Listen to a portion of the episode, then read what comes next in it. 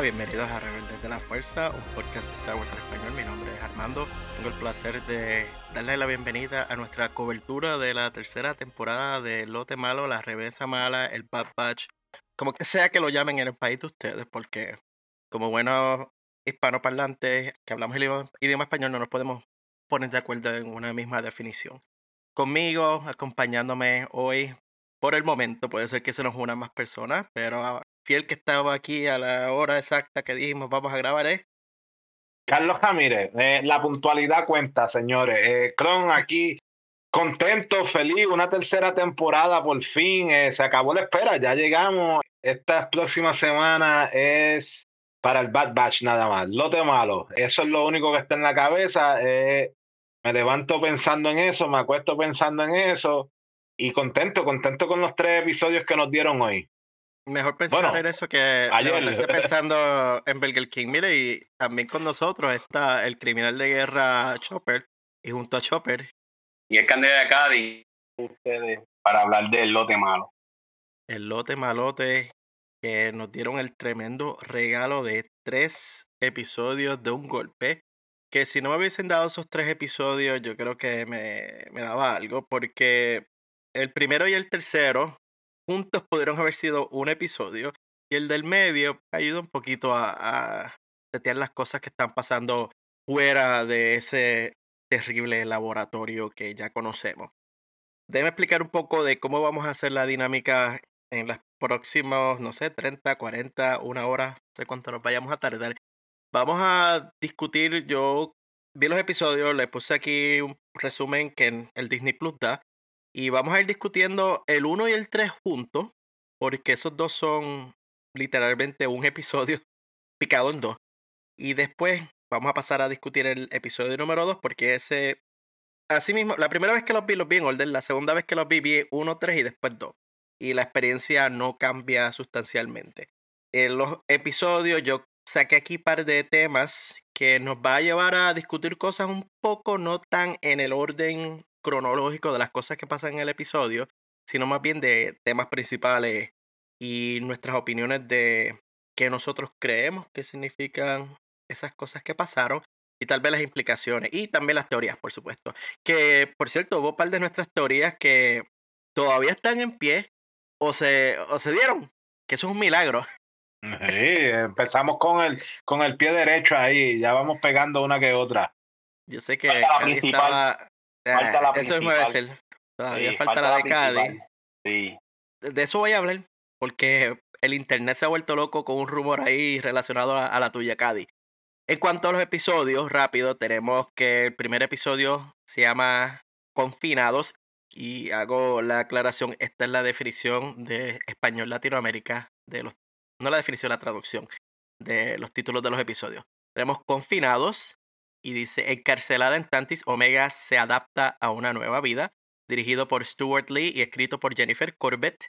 El segundo episodio, que es Caminos Desconocidos, al seguir una pista, Hunter y Wrecker hacen un descubrimiento inesperado, dirigido por Nate Villanueva, escrito por Matt Mishnovitz. Y el tercero, que es Sombras de Tantis, Omega y Crosshair traman un plan arriesgado, dirigido por Stuart Lee y escrito por Matt Mishnovitz. Vamos rápido a como hacíamos tradicionalmente, impresiones generales del episodio, spoiler free, sin hablar mucho de lo que pasa. Yo les puedo decir que a mí me. Mis expectativas eran altas y se cumplieron. Es más, en momentos las rebasaron. El primer episodio, el estilo, la música, hasta la iluminación, fue una partida diferente a tal vez muchos de los episodios que ya habíamos visto en la serie. Para mí fue un episodio bien psicológico, fue un episodio que tocó unos temas bien profundos que, por ejemplo, yo reescuchando nuestros resúmenes de la segunda temporada, el final de la segunda temporada se fue en temas políticos bien profundos.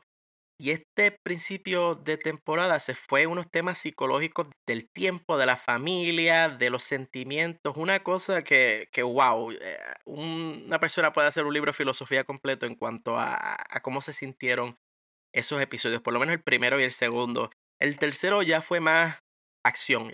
Ya nos fuimos ahí, vamos a, brincar, a, empezar a, a calentar esos motores de tal vez lo que será el resto de la temporada una vez todos estos grupos que están separados empiecen a, reunirse. ¿Alguno de ustedes dos tiene algunos pensamientos que quieran añadir? Yo, yo estoy contigo, me, me parece que fue, eh, eh, por decir mi frase ya que parece que trillada, pero fueron justos y necesarios. Estos son los episodios, mm, fueron buenos, me gustó, como tú dices, el, el primero, un episodio bien psicológico, bien jugando con, con el tiempo como personaje, podríamos decir, como parte del, del episodio. Eh, el, tiempo juega su propio papel dentro de ese episodio, eh, el pasar del tiempo. El otro, una, varias sorpresas, varias frases que casi, casi, casi parecen una cita de, de otras películas, de las originales en particular. Y me gustó, me gustó. fueron tres muy buenos episodios. Me alegro que nos dieron tres episodios porque con una, una duración de que veintipico minutos si hubiese sido uno nada más, me hubiesen dejado demasiado hambriento y sediento por, por más. Pero con tres creo que tuvimos un buen comienzo. Ya quiero que llegue la semana entrante para ver más. Fíjate, para mí fue que, por lo menos el primer episodio fue como que lento para mí. Yo lo vi como que medio lento. Yo sé que era bien psicológico y todas esas cosas, pero yo lo sentí lento, pero muy bueno. Si hubiese sido más que ese episodio nada más, yo hubiese sido bastante, ¿cómo diríamos?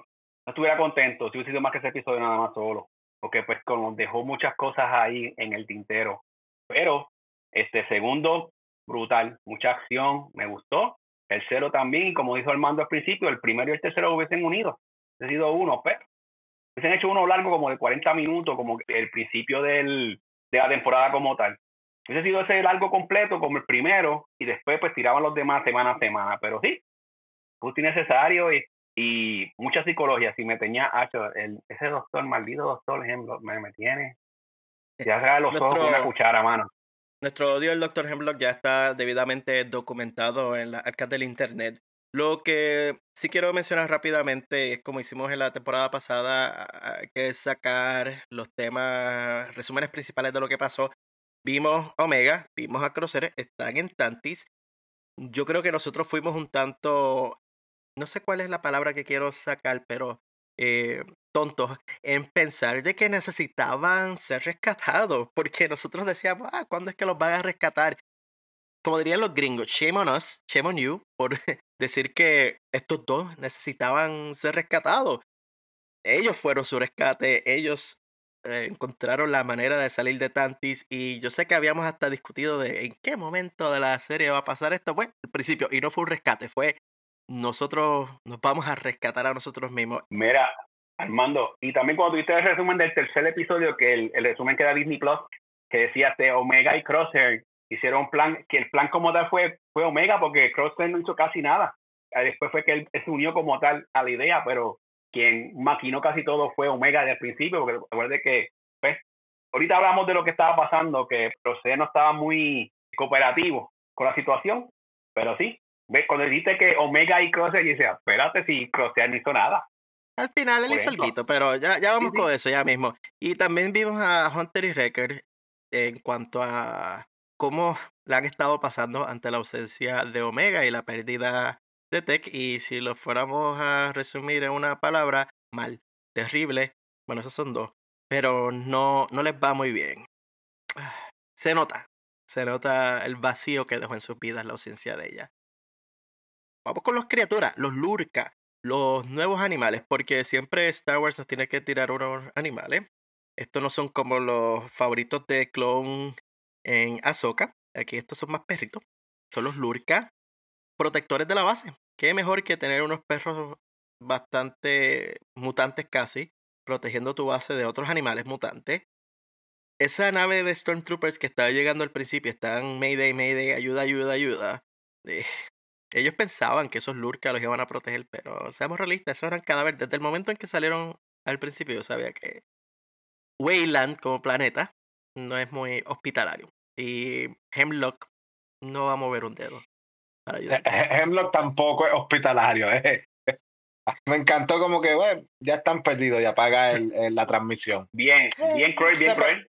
Sí, eh, como todo buen villano apaga eso y vámonos a dormir. Que pues no llego, no llego. mañana envía el equipo de recuperación de lo que sea que estaban cargando. Si nos vamos a, a los temas profundos, y Clon lo mencionó muy bien, el primer tema que quiero tocar es el tiempo. Y es el tiempo como, en inglés dirían plot device, el tiempo como un personaje prácticamente en este episodio. Y es que nos dan elementos a través del episodio que nos hacen ver cómo el tiempo pasa. Y aunque el episodio dura 29 minutos con un cambio, 30 minutos si lo redondeamos, esas pequeñas cosas que ellos insertaron para personificar el tiempo hicieron sentir el episodio largo, hicieron sentir el episodio como, como si el tiempo se estuviera estirando. Yo creo que hasta esas cosas que ellos hicieron a propósito es lo que hace ver, por ejemplo, que Cady diga que el episodio fue lento.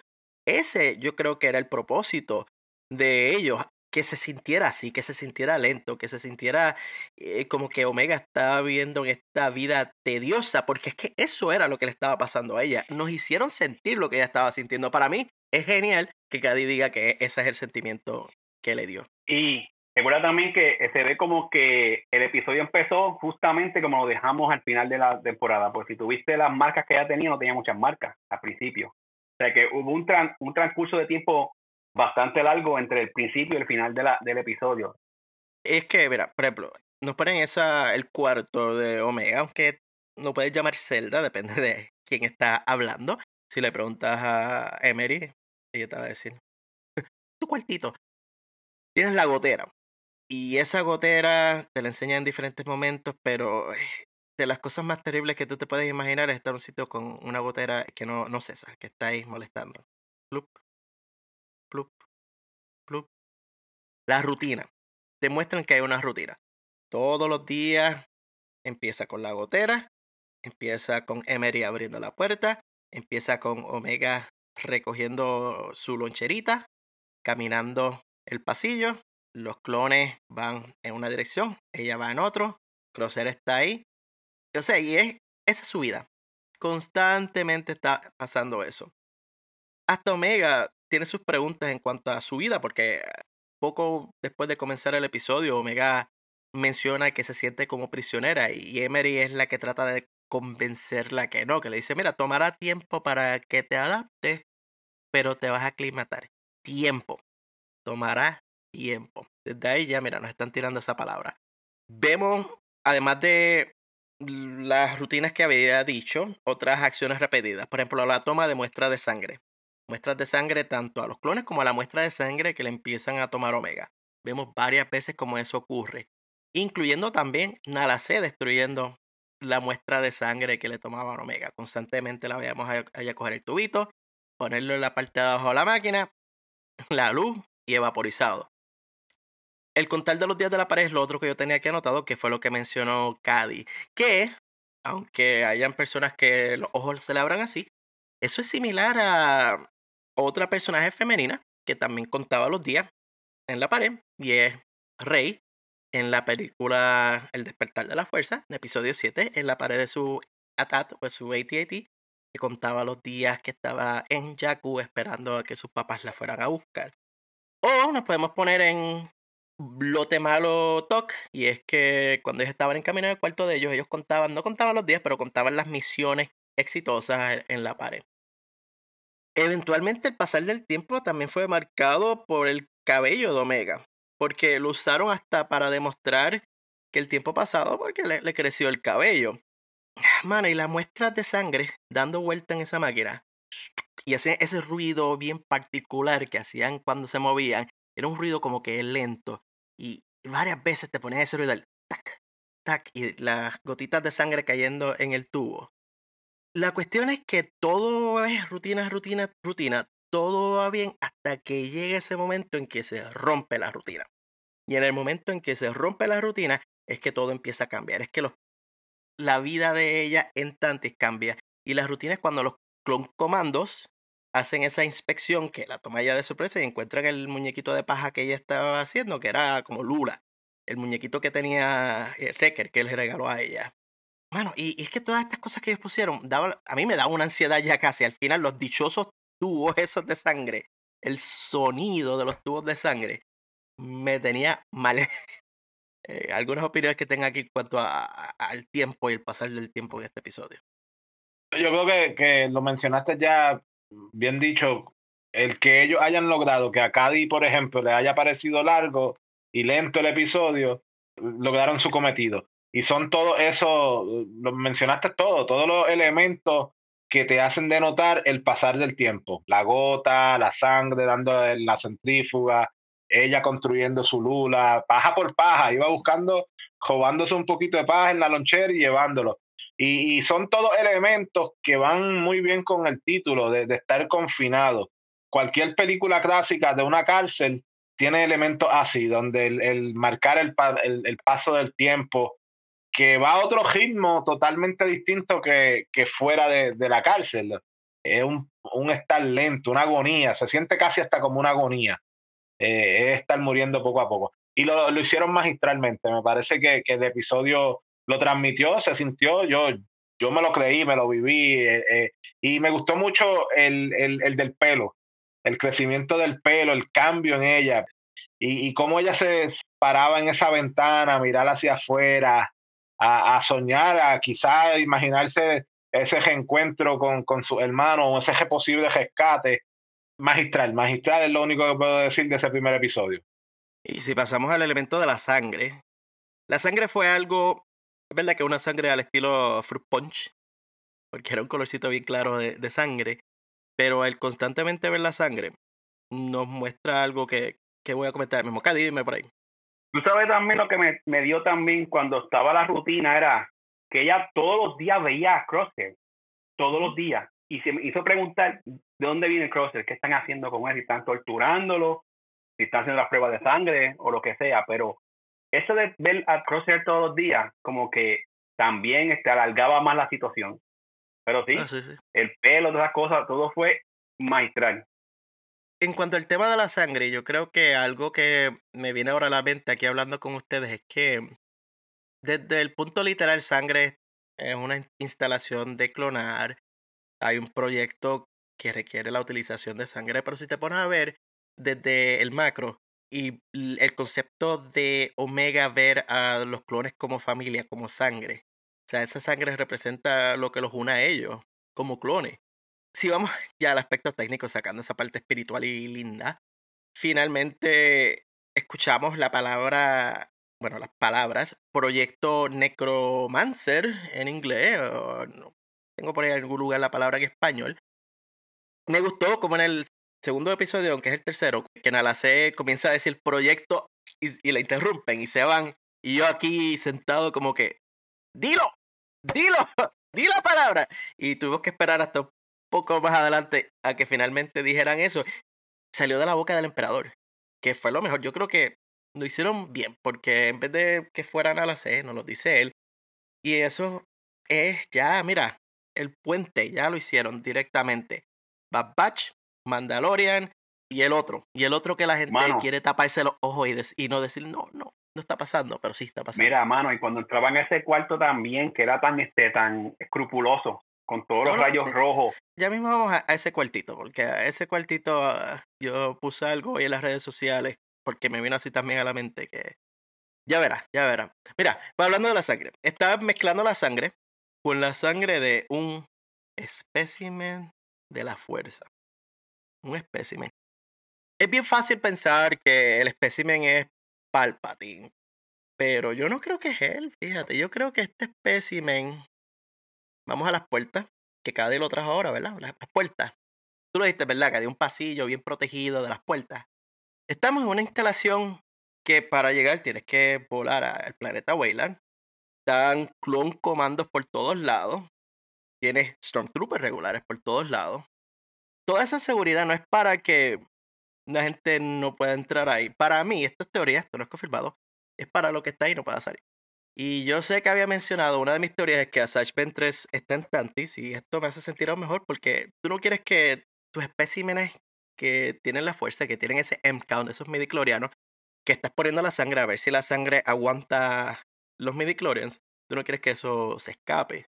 Pues mi nueva teoría, si no es Asajj Ventress, pues es Quinlan Boss y Sasha está rescatando a Quinlan Boss.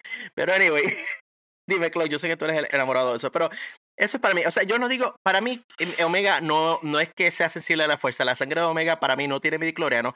Para mí es que la sangre de Omega aguanta el que le añadan la sangre a los midiclorianos y el producto que va a salir de la sangre de Omega va a tener un buen conteo de midiclorianos en vez de la degradación que están viendo con las otras muestras de sangre. Ahí está, muy buen resumen. Usted lo ha dicho perfectamente. Lo único que, que debía comentar es que tú sí lo llamas midichlorians y el programa lo evitó decir de esa manera. Se fue con, con M-Count, eh, la, la cuenta M. En español yo creo, si no me equivoco. Ah, ok, ok, pues muy bien. Porque pues, hay gente que todavía no, no supera las precuelas con, el, con los midichlorians pero me, me, gustó entonces que lo hayan utilizado en español y en inglés MCOUNTS por lo menos está la referencia a ellos y a toda esa genética. Eh, me, me, parece que está bien en, de, lo que hay ahí dentro de esas puertas. Es, sensitivo a la fuerza, definitivamente. Tiene que ser un, una especie sensitiva a la fuerza que, que tenga el poder. Y, y, tienes toda la razón, no, no, no es Palpatine. Obviamente él está dirigiendo la, la República, el imperio, desde otro lado y, nunca el, el, el, que se va a beneficiar del producto nunca es el ratón de, laboratorio. Eh, hay, hay que sacrificar a otros primero. So, lo que esté ahí me agrada, me super agrada la, la, la idea tuya de que sea Asajj Ventres. Cuando lo estaba viendo yo pensé que podría ser algún, alguno que otro remanente de Jedi, algún otro eh, Jedi que tengan prisioneros que hayan sobrevivido la Orden 66. Pero, pero está chévere. Eh, ah, y cuando, ¿verdad? Mencionaron el Necromancer, eso fue como que, ¡Yes! ¡Por fin! Yo quiero ver a un joven Perching. Yo. El uniforme igualito, que conste. Vamos por buen camino. Yo creo que esas predicciones de que se, se va a unir, es el, es el mismo proyecto. Ahí no los confirmaron. El pasado y el presente se unen en, en esta serie. Y que Omega se está dando cuenta que la cosa es algo único, que no es simplemente clonar por clonar, porque cerca del principio del episodio, cuando Nalase, si no recuerdo mal, destruye la primera muestra que le sacan Omega, eh, Omega pregunta o dice, esta investigación no es como la que hacíamos en camino. Es claramente algo diferente. Y cuando Nalase dice que los experimentos no están dando los resultados que ellos quieren, Omega le dice, mira, ¿te refieres a los clones? Y ella, Nala se dice, no, no a los clones. Y son estas pequeñas capsulitas y frases que nos están tirando por ahí que para mí nos van a dar sorpresa. Y como mencionaste, es a la fuerza. Ahí yo he visto menciones de Grogu, por ejemplo. Yo no creo que vayan a poner a Grogu. Eh. Para mí que Grogu fue, si nos vamos a especular un poco más, supongamos que Pershing era un joven aprendiz de, del Dr. Hemlock o simple, porque se visten igual, como lo menciona, es, es el uniforme, el, con los pachos caminoanos y todo. Como vimos en el segundo episodio, habían varios laboratorios, o ese no era el primer laboratorio en Tanti. Sea lo que sea que haya pasado, el mismo Dr. Pershing pudo haber estado ahí presente y lo que él hizo es simplemente tomar la investigación que tenía el Dr. Hemlock y continuarla en otro lugar. Y desafortunadamente para él, el imperio cayó el imperio caer tenía menos recursos y por eso es que estaban locos por tener al bebé, porque sabían que el bebé tenía unos midiclorianos súper elevados. Al final del día, Pershing es muy joven para haber estado en camino, por eso es que cuando, por ejemplo, yo tuve una que estábamos hablando en las redes sociales hoy más temprano, ah, pero Pershing viene de camino, no, él es muy joven para haber venido de camino. Pershing ya es de, del grupito de, de Hemlock o si acaso poco después de lo que continuó lo que le empezó, o hasta un clon. Anyway, no, no sacaría eso completamente de ahí. Y otra cosa es el, el, elemento de la sangre de Omega. Yo sé que nosotros habíamos tenido una discusión y, alguien en internet me había mandado a callar cuando yo dije que para mí que ah, querían a Omega por su sangre. No, ellos quieren Omega para manipular a Nalase. No era simplemente manipulaciones de Nalase.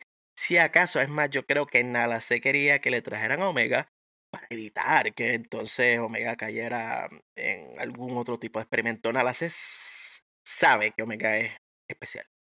Es como decir que Nalase lo hizo para tener el top hand, como que tener el control de que no hicieran nada más con Omega. Pues le hicieron creer también a Omega que ellas que la construyeron para que Nalase cooperara, pero pues, ya sabemos que no era eso. Nada, se no tiene que ver la prueba ser exitosa para saber que va a ser exitosa.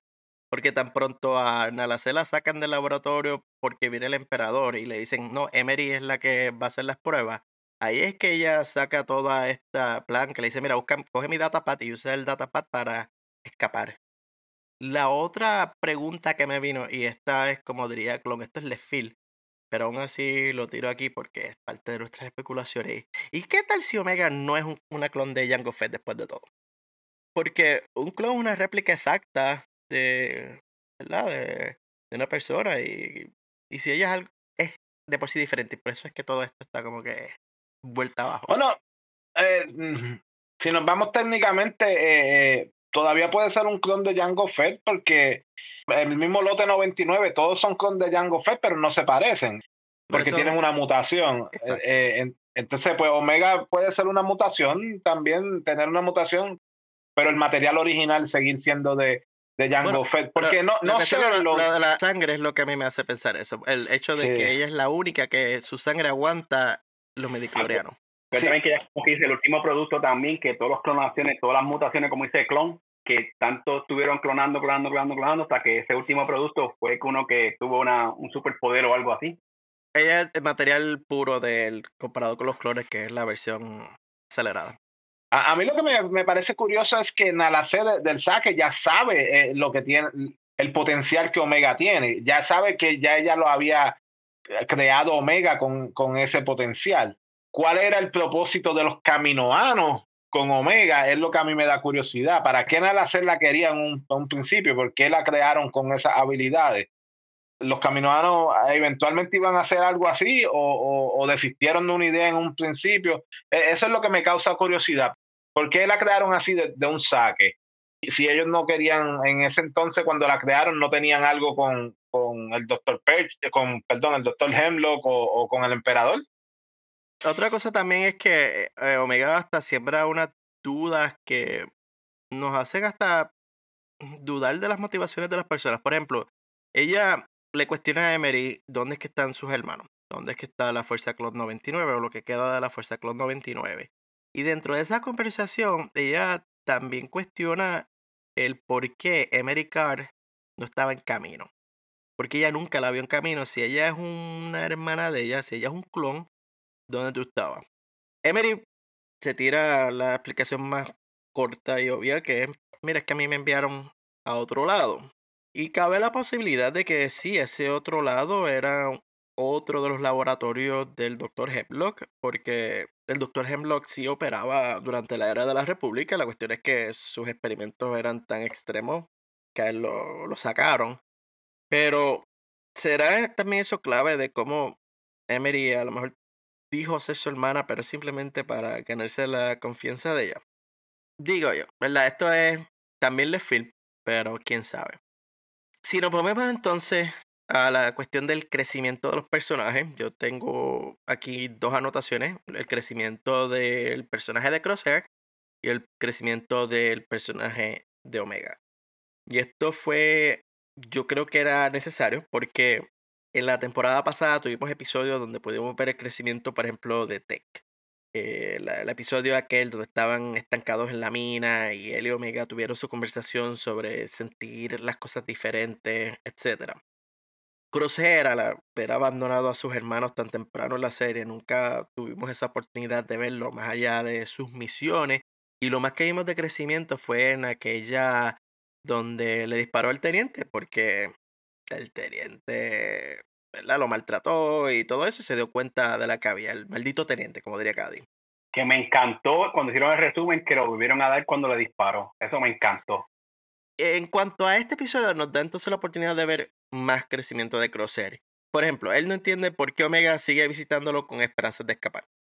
Él a eso no, no le computa. Él le menciona que, mira, él intentó escapar y no pudo. Como tú, una niña, piensas que vas a poder hacerlo?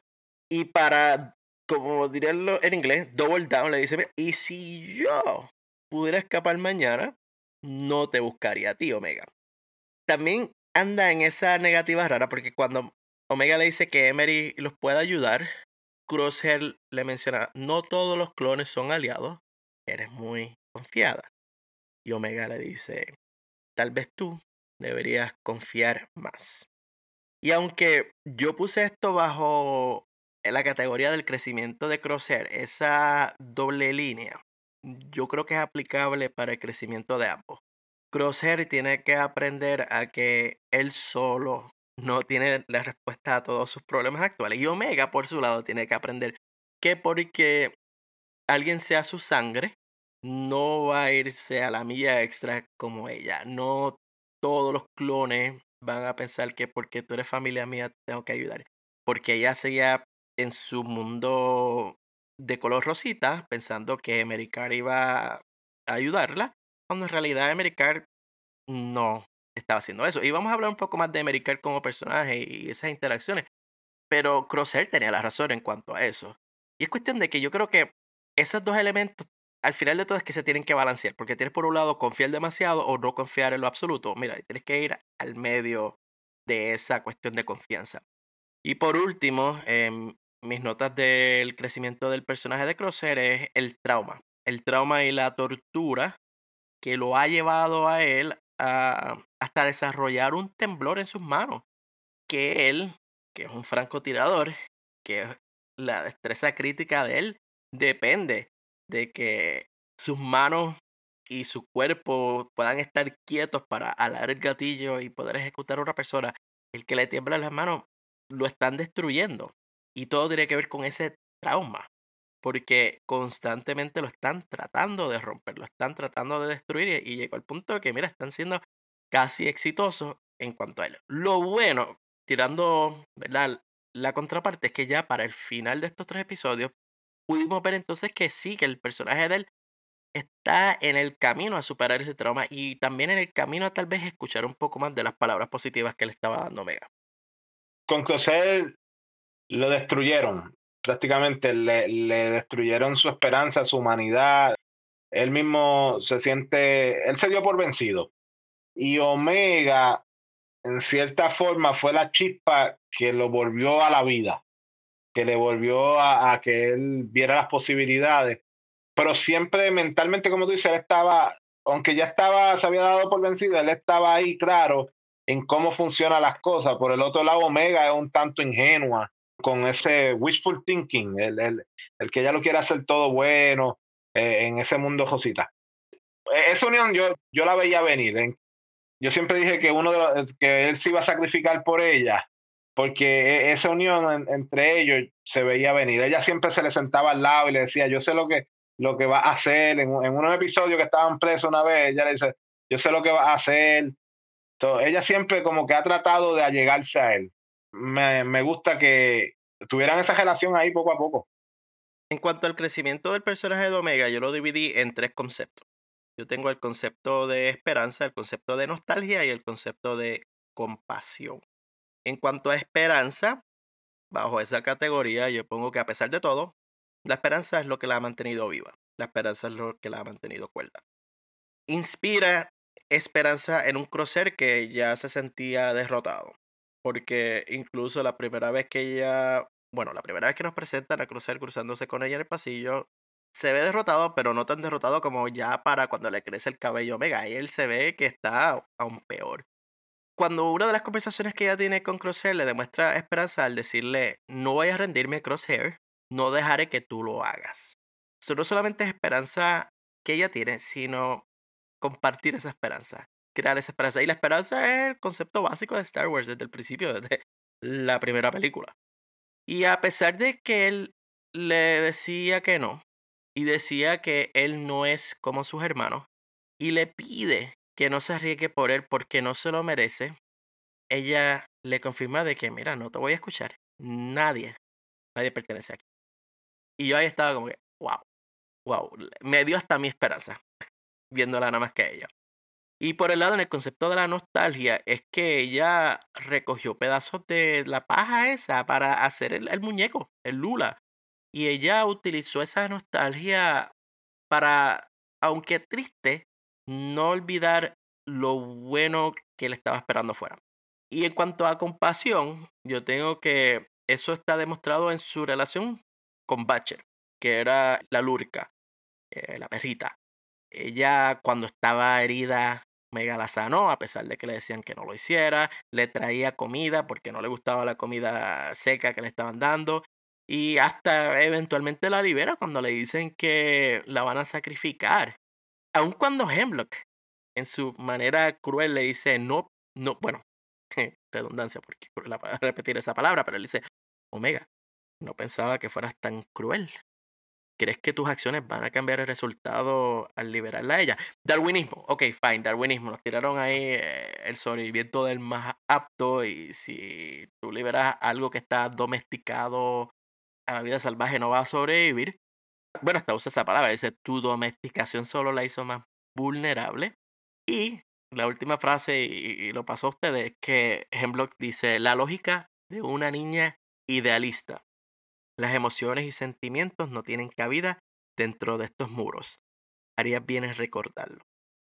Y a pesar de que Hemlock le está tratando de, mira, marronear, aquí no hay espacio para los sentimientos, eres una idealista, eso no cambia Omega. Ella sigue siendo igual de compasiva, igual de idealista, igual de esperanzada. Dígame, ¿qué ustedes piensan del crecimiento de Omega?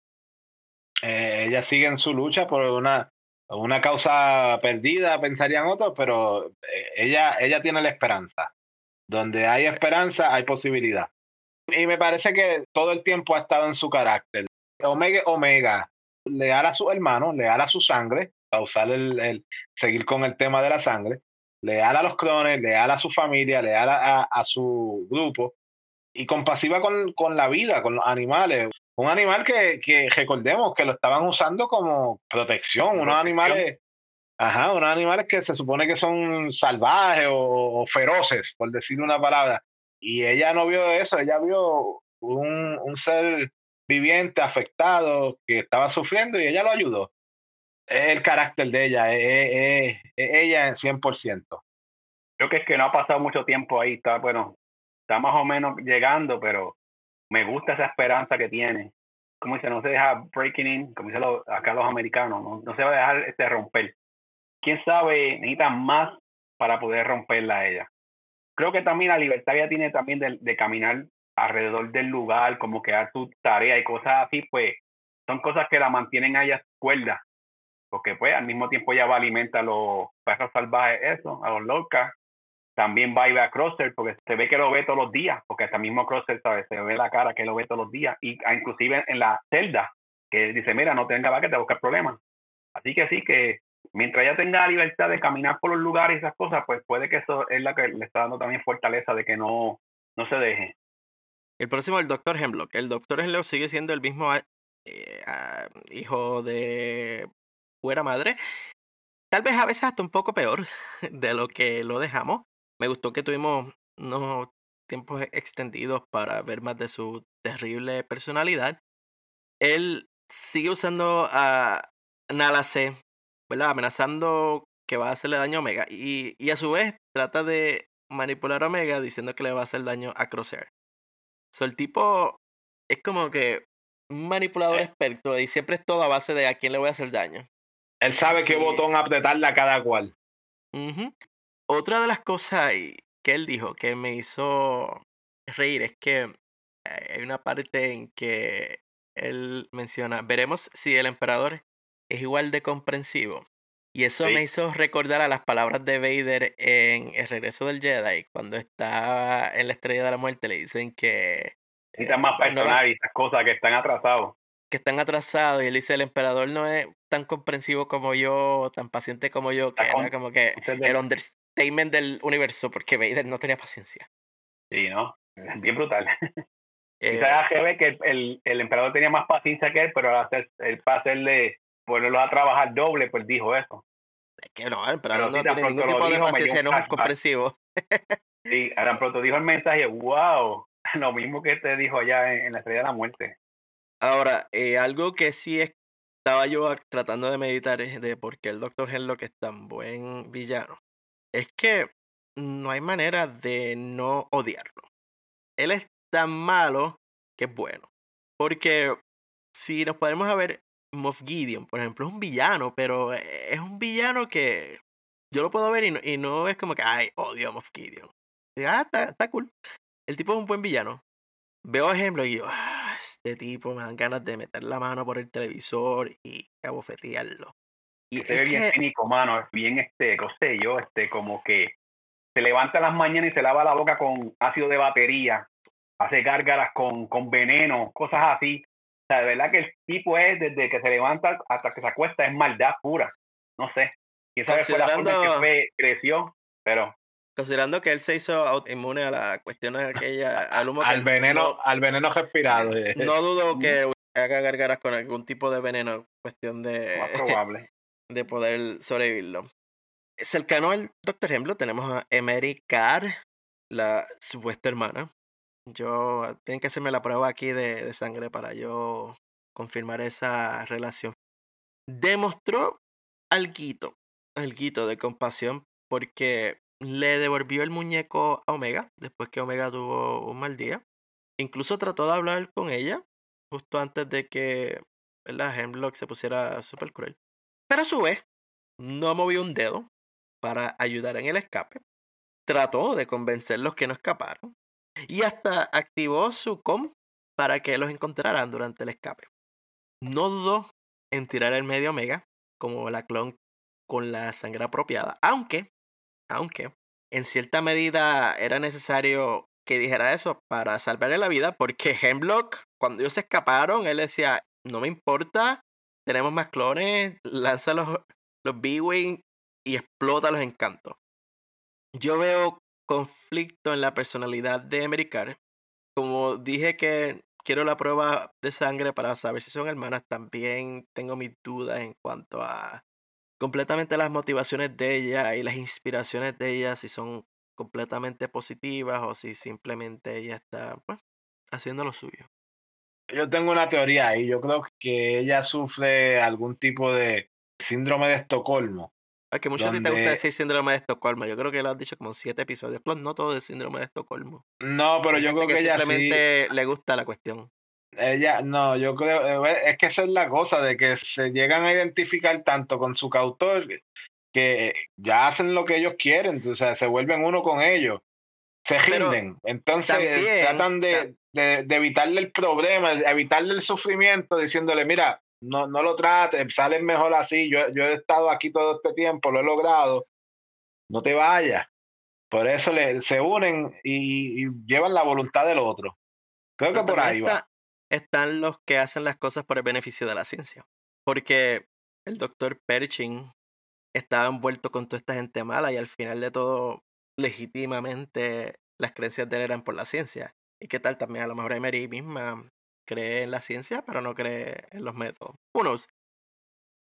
También en el episodio 3 vemos al misterioso clon que tiene, bueno, lo que decimos que es un clon, la armadura diferente, que estaba como protegiendo una de los elevadores o las puertas donde llevan a Crosshair y a los otros clones todos los días. Afuera de esa puerta él estaba. No parece ser la misma bóveda con los rayos donde mantienen los especímenes. El internet se ha vuelto loco diciendo de que ese es Tech. Hubo una persona hasta que tomó una imagen de cómo él se paró y sobrepusieron la figura de Tech y que supuestamente hasta tú veías como que las dos antenitas, aunque no tenían antenas, pero las rayas que habían detrás, la gente se ha ido, ¿verdad? Estirando el chicle, tratando de decir que es Tech. Eso es para que Cady se sienta mejor en, esas teorías de que Tech vive y que no solamente Tech vive, que le revolcaron la cabeza. Fíjate, no me fijé en eso, bro. Tienes que ver otra vez el episodio, no me fijé en eso. Tú ves, tú ves, ya va por allá. La verdad que hay mucha gente con demasiado tiempo en las manos. No, definitivo. Eh, saliendo del clon este, vamos a, la llegada del emperador. También nos tiraron el emperador desde principio de temporada. Qué bueno, me gusta porque a, quien no quiere ver al emperador en Star Wars. Es raro recibir una visita del emperador fuera de Coruscant, que es algo que estábamos hablando. El emperador, después que él tomó poder, él era un recluso. Él se mantenía en el Palacio Imperial, que era el antiguo templo Jedi, y de ahí él casi no salía. Por eso es que fue algo súper grande en episodio 6, el retorno del Jedi, de que él salió de Coruscant para ir a la segunda estrella de la muerte orbitando la, la luna de Endor, porque el emperador no salía. Y aquí vemos cómo el emperador salió de Coruscant para visitar el monte Tantis brutal ver otra vez los soldados reales, los soldados imperiales, como siempre. Brutal ver esos soldados en rojo. Es clave para mí la ausencia de Darth Vader. Y yo digo la ausencia de Darth Vader porque hay muchas personas que han dicho, ah, que si Darth Vader va a salir. Y yo creo que en cuanto a este proyecto se trata, esto a lo mejor es a las espaldas de Vader, esto es a las espaldas de su aprendiz. El emperador dice, hay muchos, incluso entre los nuestros, que consideran tu trabajo, hablando de Hemlock, una abominación. Y el emperador insiste que la instalación en Tanti se mantenga escondida y secreta. El emperador tenía secretos de Vader, es algo que no se ve mucho en las series, porque el emperador no sale tanto en las series ni en las películas, pues un poquito, pero en los cómics y en los libros de manera extendida se ha ido desarrollando eso, de cómo el emperador ponía a prueba a Vader, cómo el emperador a veces hacía cosas que irritaban a Vader y cómo el emperador tenía secretos de Vader. Y yo creo que en el caso del emperador buscar clones para extender su vida y hacer una vida eterna, no estaba en los mejores intereses de Vader, porque eso le dejaba saber que siempre iba a ser un tonto útil, un aprendiz que nunca iba a llegar a ser el maestro Sith. Simplemente siempre iba a estar bajo el yugo del emperador y aunque se hacía llamar su amigo, aunque se hacía llamar su aprendiz, eres el que está en turno y al igual que reemplace a Maul con Dooku y a Dooku contigo, pues a ti te reemplazaré eventualmente con quien sea que venga debajo de ahí. Las instalaciones del proyecto Necromante, ahí viste, lo escribí, sabía que en algún lugar había escrito Necromante. El hecho de que el emperador mismo las vaya a inspeccionar y hay la parte donde se abre como que una de las puertas y yo aquí tratando de mirar si nos dejaba un pique, lo que se vio fue como la luz del emperador, bueno, la luz de, del espécimen en la cara del emperador y yo como que, ¿qué? ¿Qué será? La bóveda de por sí tiene un aspecto casi templosista de patada. No es que lo sea, no lo es, pero el, el suelo es negro con líneas rojas que hacían como... Se parecía, me recordaba hasta los los jeroglifos estos que habían en Ahsoka y en Jedi Survivor. Otra cosa que mencionan es, y es la frase, los especímenes están bien guardados para asegurarnos de que siguen viables para las pruebas. Porque son los especímenes que están sacando su sangre para mezclarla con la otra sangre. Y es en plural, los especímenes.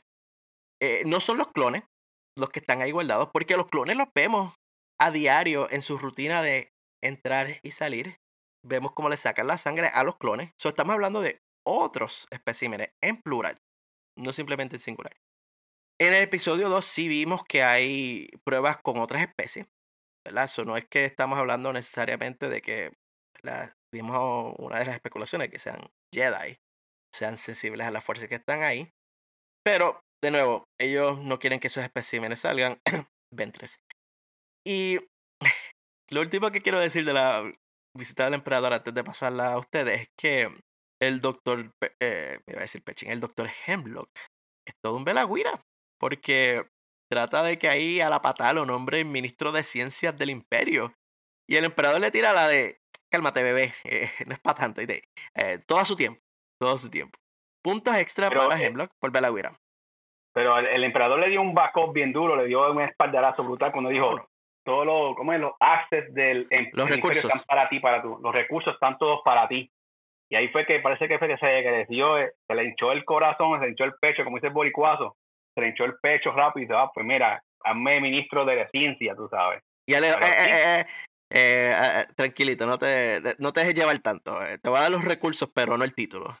Sí, no, pero le quedó brutal. Dice, parte del consejo, pero no eres maestro ya. Anyway. Exactamente. Le dijo, tienes todo a tu disposición. Así que lo, que está en ese, lo que está en Monte es súper importante para el emperador y para todo el imperio.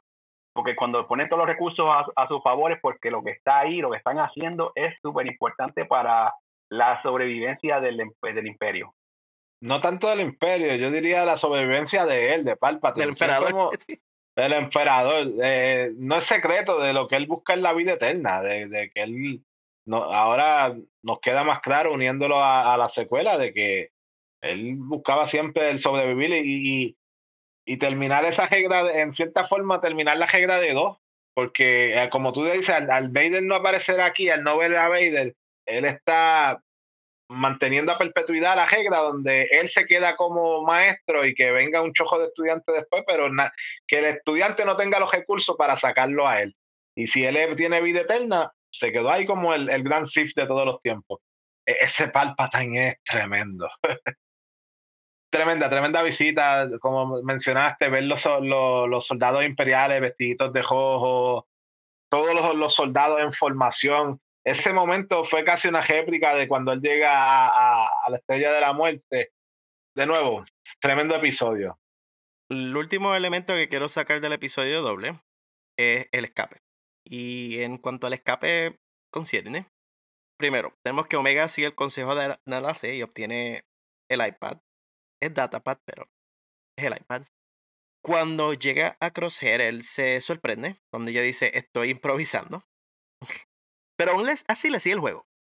Porque no es como que está improvisando, no, nena, vete. Ella empieza a hacer su plan y rápido llama a los guardias. Guardias, guardias. Definitivo, Tantis tienen que mejorar sus sistemas de seguridad porque una niña obtenga un iPad y con eso pueda hacer de todo claramente muestra la, que, su seguridad es pésima. Omega utilizó bien hábilmente sus experiencias en la base para buscar el mejor plan de escape. Y es esa libertad que mencionó Cady de que ella visitaba Crocer, visitaba los Lurka. Gracias a eso fue que entonces pensó la mejor manera de escapar de aquí, porque no podemos utilizar un shuttle porque todo está paralizado con la visita del emperador pues vamos a escapar por la jaula o por el enclosure donde estaban guardando los lurkas, especialmente a la ella haber liberado a Batcher, sabemos que hay uno disponible para ir para abajo. Recuerden que ella sugirió llevársele, llevarle la nave al emperador, pero eso iba a ser bien difícil hacerlo. Ah, pero eso era un... Esa fue la sugerencia left field de Omega. Del left field, del left field y el right field, los dos, al mismo tiempo. Eso es no quererse. El tratar de robarle algo al emperador en su cara es no quererse, porque ahí al emperador sí que no le va a importar mucho tu sangre o no tu sangre, te voy a dar un rayito para que te despiertes bien chévere y se te quiten las ganas de hacer eso en el futuro. Por su lado, Crucer también usa la experiencia militar cuando salen de las instalaciones de Tantis para encontrar la nave, porque Omega le dice, Ay, yo no sé dónde está la nave estrellada. Y él mira la nave despegando y rápido pone dos y dos juntos de que, pues, si las naves despegan en una dirección, aterrizan en, esa misma dirección porque van de camino a la plataforma de aterrizaje y es con eso que encuentran la nave. El doctor Hemlock, de hecho, en ese escape hace su mejor impresión del señor Burns en Los Simpsons cuando decía liberen a los sabuesos. Porque liberaron a, los Lurka y, y aunque no sabía en ese momento la importancia de Omega, serían más efectivos los, Lurka como método de protección si no hubiesen criaturas gigantes en el medio de ese bosque que van a distraer a los dichosos perros, porque de la nada salió el monstruo Yeti de, de Wayland, porque aquella cosa coco rojo, yo estaba como que wow, se fastidiaron, pero por lo menos los perritos hicieron lo suyo. Hablando también de, de cosas militares, aprendimos el plan 7-2. Hubiese sido perfecto si fuera el plan 7-3, me hubiese encantado. Fallaron por un número. Chiste interno. Pero el plan 7-2 fue el momento triste porque cuando Crosser le pregunta a ella, ¿sabes el plan 72? Él le dice, Tech me hizo memorizar todos los planes. Y yo acá, las lágrimas como que, Tech, Tito Tech. Aunque es algo bien Tech. Obligarla a ella a memorizarse todos los planes. Los 99 planes. 100, 100 porque hay un plan 00, son los 100 planes. Al final de todo, y esto va casi al concepto de esperanza. Pues yo había dicho que Omega era la que traía esperanza. Al final del escape hay un reverso en el concepto de la esperanza. Porque Omega piensa que todo se acabó. Porque ella trata de encender la computadora de la nave, ella trata de enviar un mensaje a Hunter y a Wrecker de que los rescaten y no sirve. Ella es que dice, mira, se acabó. Ahí tenemos a, a los troopers afuera que nos vinieron a buscar. Es Crocer entonces el que la motiva y es Crosshair el que la empuja a encontrar la solución al problema de que la nave no funciona. Fue tan contagiosa la esperanza de ella que, mira, cuando a ella se le agotó la esperanza, entonces Crosshair el que dijo, no, no, no, vamos a salir de esto. Y ni hablar de la aparición de Batcher al final. El lote malo va a tener una mascota. El lote malo va a tener una perrita. Yo estoy feliz con eso. Y todo el entrenamiento que Omega tuvo con Tech al final fue lo que ayudó en el desenlace, porque ella se roba la nave. Y si recordamos el resumen que nosotros hicimos de los episodios pasados, una de las cosas que ella estaba estudiando con Tech eran naves imperiales. Y además de aprender a, a cómo volar. Esos estudios de naves imperiales junto a los estudios de cómo volar, todo impulsado por Tech, fue lo que entonces al final la ayudó. Y finalmente logran ese, ese escape, en parte también gracias a que Hemlock las deja escapar. Claramente él menciona, yo los dejo escapar porque me prometieron todos los recursos para encontrarla. Él está súper confiado de que una galaxia gigante va a encontrar a dos personas. Fine. Pero yo aquí en mi corazón de corazones es que pienso que así es como van a terminar en Pau y así es como el imperio va a terminar en Pau. Porque el imperio es este tipo de organización de que cuando quiere algo no va a parar y destruye todo de por medio hasta que obtiene lo que quiere. Fíjate, yo, qué sé yo, acá yo este, con mis teorías locas, quién sabe también, Emery le dijo eso de la sangre a Hemlo para que los dejara ir quién sabe, la sangre es importante, pero no tan importante. No, es que cambió de la, el baile cambió hasta de color. No hizo el eh. Yo creo que sí. Yo creo que sí. Quién sabe, fue el momento de, del corazón blando de Emery. No, eh, eh, ese momento va a venir, pero no fue este. En este ella todavía está en el culé de, de, de, seguirle los pasos a Hemlock y de ser la, la asistente científica. Para ganarse el amor de él, la confianza. podría ser. Pero me gusta lo que comentaste hace un rato, Armando, de, de que como todo el entrenamiento que, que, Omega tuvo la hizo capaz para este escape. Y a veces uno siente, siendo esta la tercera, tercera y última temporada, sabemos que todo se tiene que, que desenlazar aquí a Gegral. Pues esos episodios que antes uno pensaba en las primeras dos eh, eh, temporadas que podrían haber sido relleno o, o aventura de la semana, pues mira, ahora pagaron, ahora, ahora vemos el, propósito, ese estudio de las naves, como dijiste, el, memorizarse la, cada una de, la, de las misiones o de los códigos estos, todo, todo tenía un propósito y, y el propósito lo hemos visto. Volvemos al principio, nosotros pensábamos que lo tenían que rescatar, no, eh, qué ingenuos somos. Ellos tenían la, tienen la habilidad para escaparse ellos mismos y lo, y lo demostraron. Fue un, buena, buena, buena parte de, de Omega. Y el reverso de Esperanza, ahora es el que lleva la Esperanza y, y le da Omega. Con lo otro, con los pejitos, eh, hubo una parte ahí que se pareció muchísimo a, Jurassic Park cuando los tres atacan al otro más grande. Y, ahora Omega tiene una mascota. Definitivamente, cuando tratas a alguien con cariño, eh, te gana lealtad y te gana una mascota.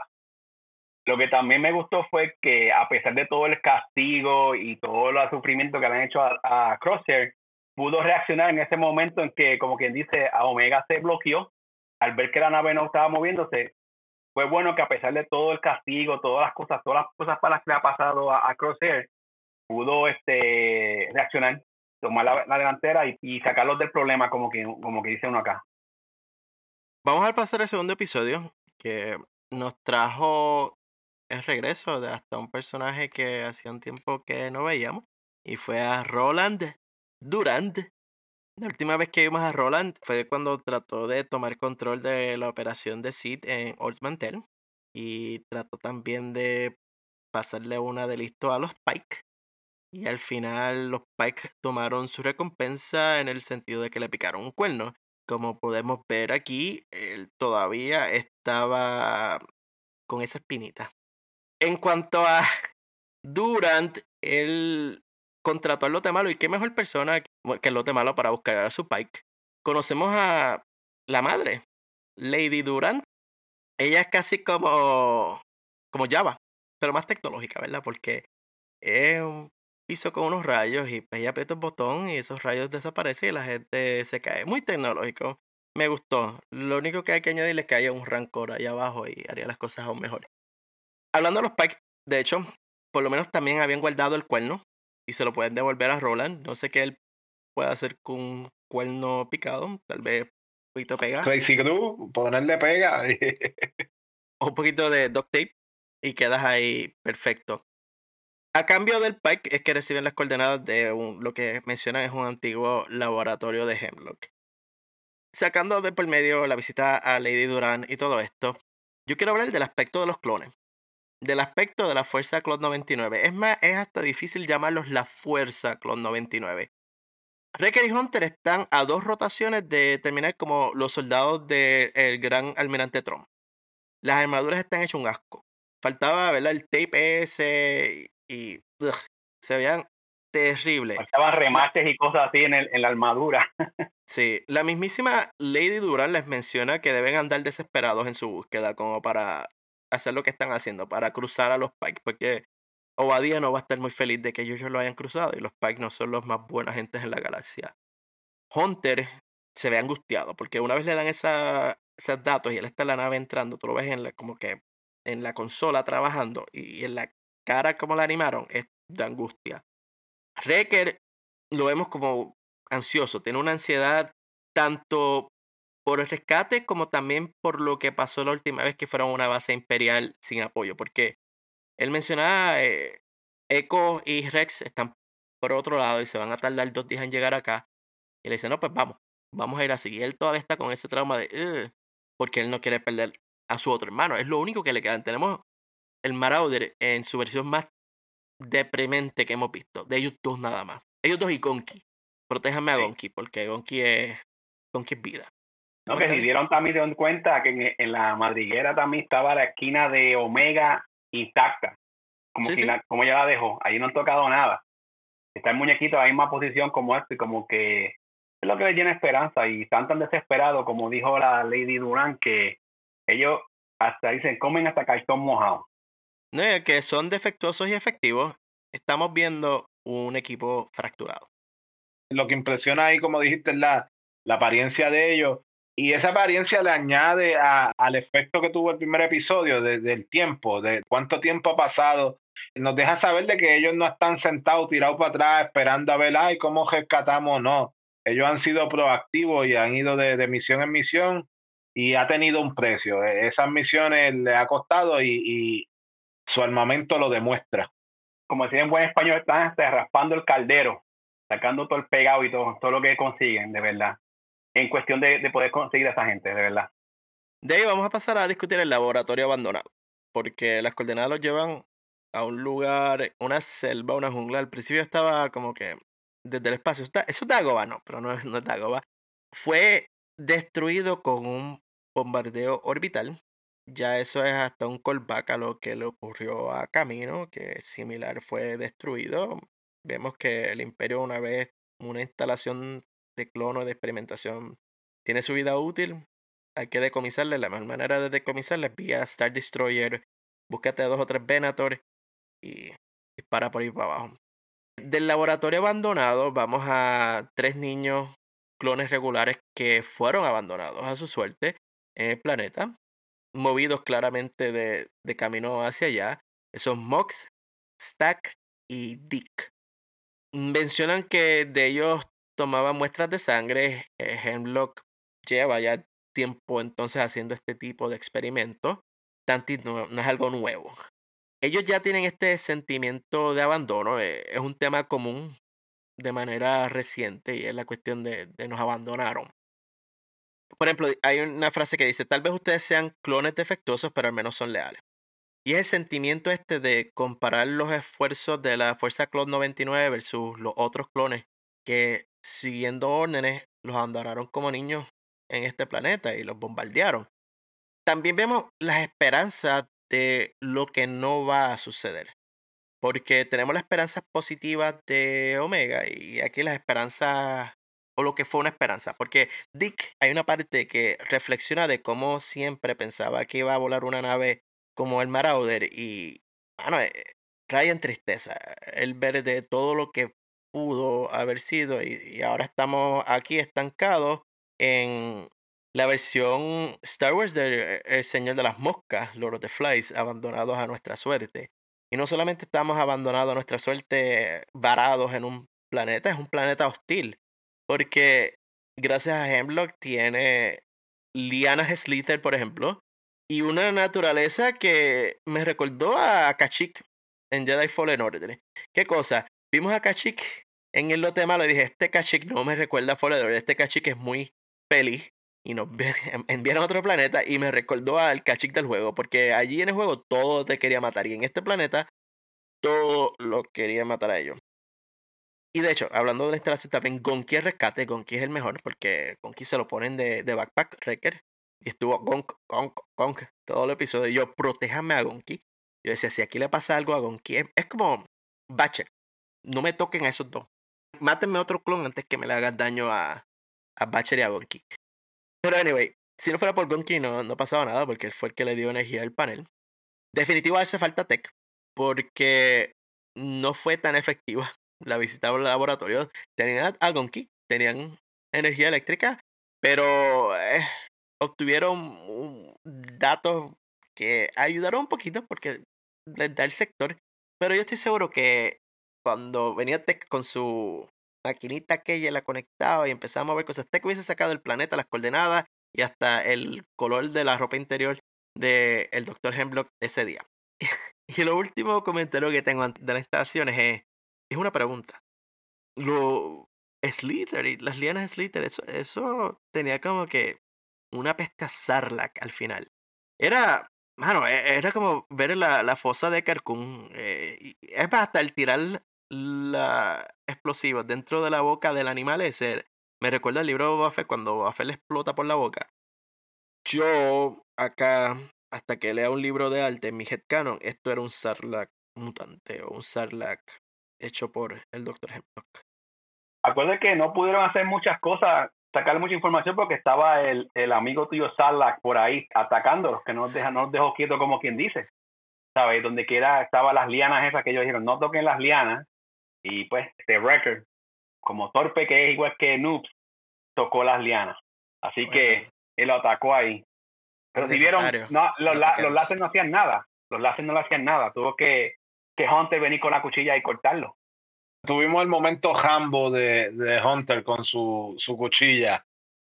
Bueno, aquí me, me, parece, lo primero es la ciencia del doctor Hemlock, cómo se enfoca en todo, en todo. Sea, eh, ha creado de, de vegetación un, monstruo, come, come todo, porque se quería comer hasta la nave, le estaba jalando.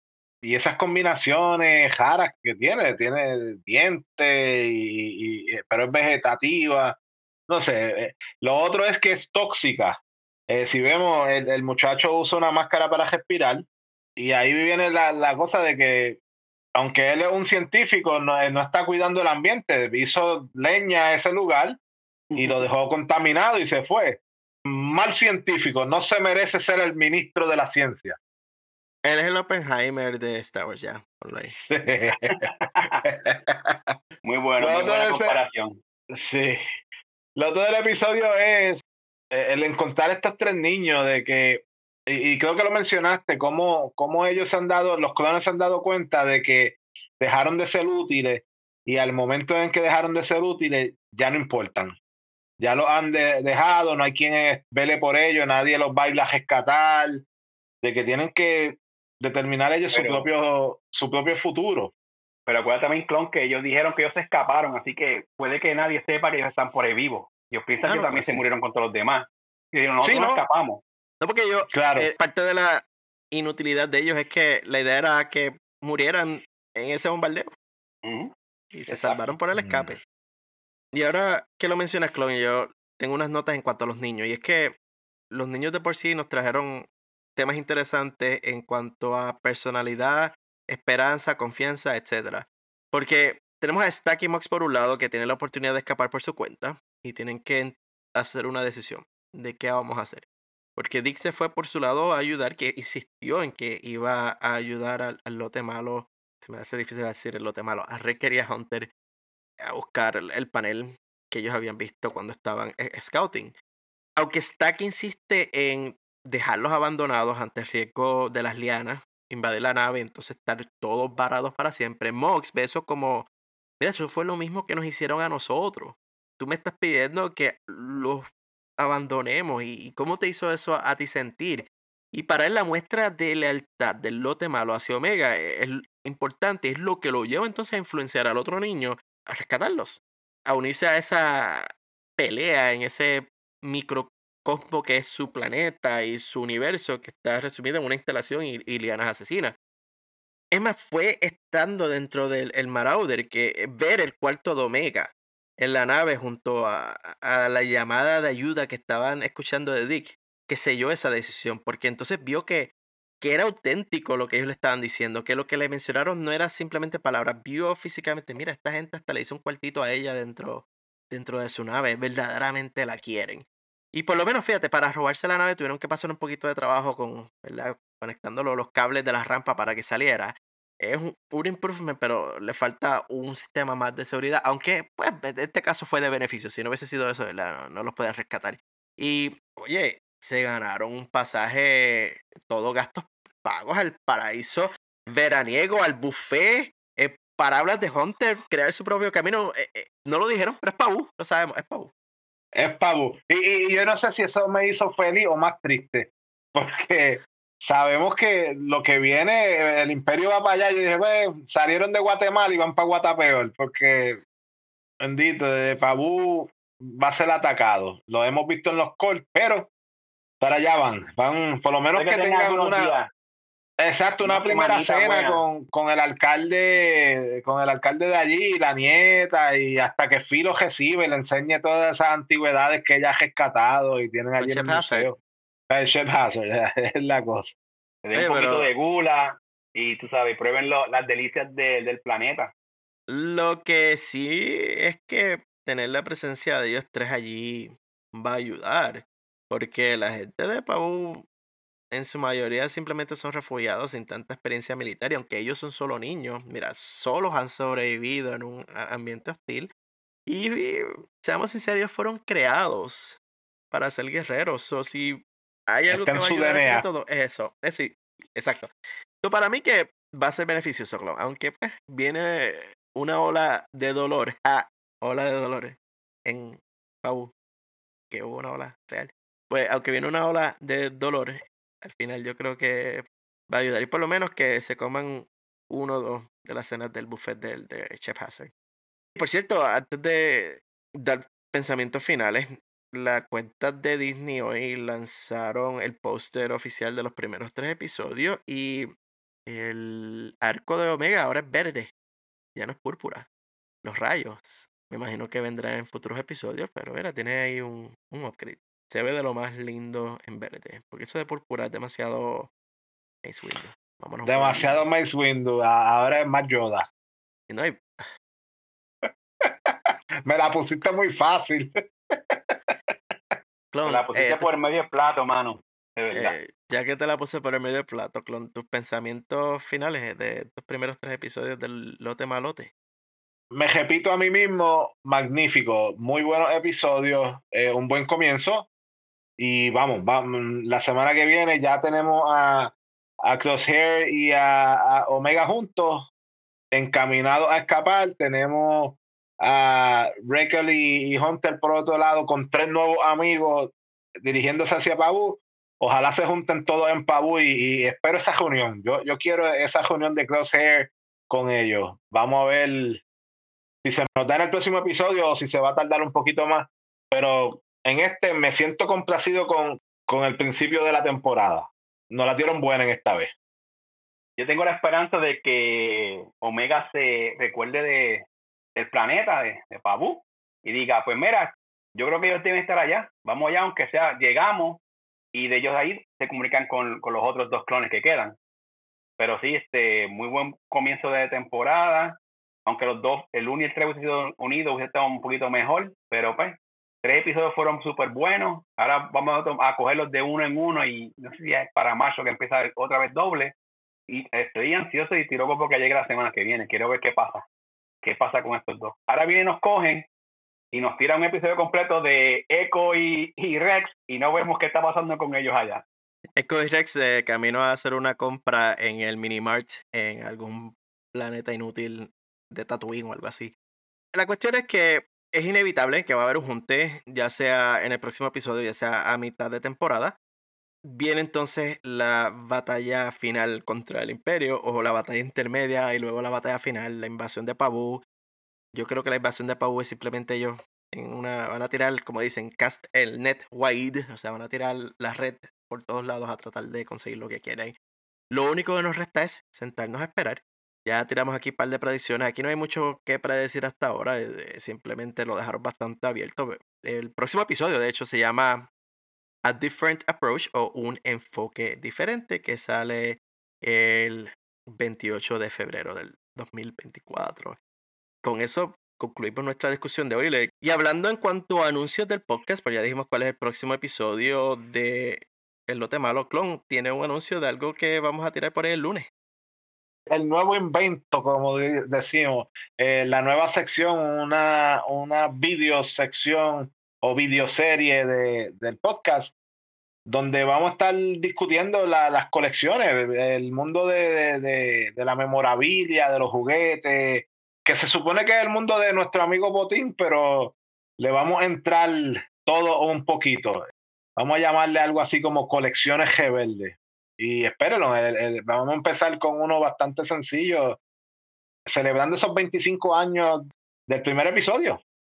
Eso, espérenlo en nuestro YouTube el, el, lunes. Vamos a poner también los enlaces en las redes eh, sociales en nuestro ex Además de eso, les quiero recordar a todos los que nos escuchan a que nos sigan en las redes sociales. Estamos en X como Rebelde Fuerza, también estamos en Threads, Rebelde de la Fuerza. Estamos en Instagram y en Facebook. Además de esto, si nos están escuchando, ya sea en Apple Podcasts o en Evox o en Spotify, denle al botón de subscribe para que así los episodios le lleguen automáticamente. Si nos están escuchando en Evox, un me gusta nos ayuda. Si es Apple, una reseña 5 estrellas y algo escrito, eso ayuda a que otras personas encuentren en Spotify simplemente las estrellitas. Cinco ayudan bastante. Y con eso vamos a terminar. Nos despedimos. Muchas gracias por acompañarnos en este episodio, ya sea a través del podcast o si nos están viendo en el directo en vivo o si nos vieron luego en la grabación. Se cuidan familia. Ese fue el apoyo. Sigan viéndonos y hasta la semana que viene. Por la luz y por la vida. Hasta luego.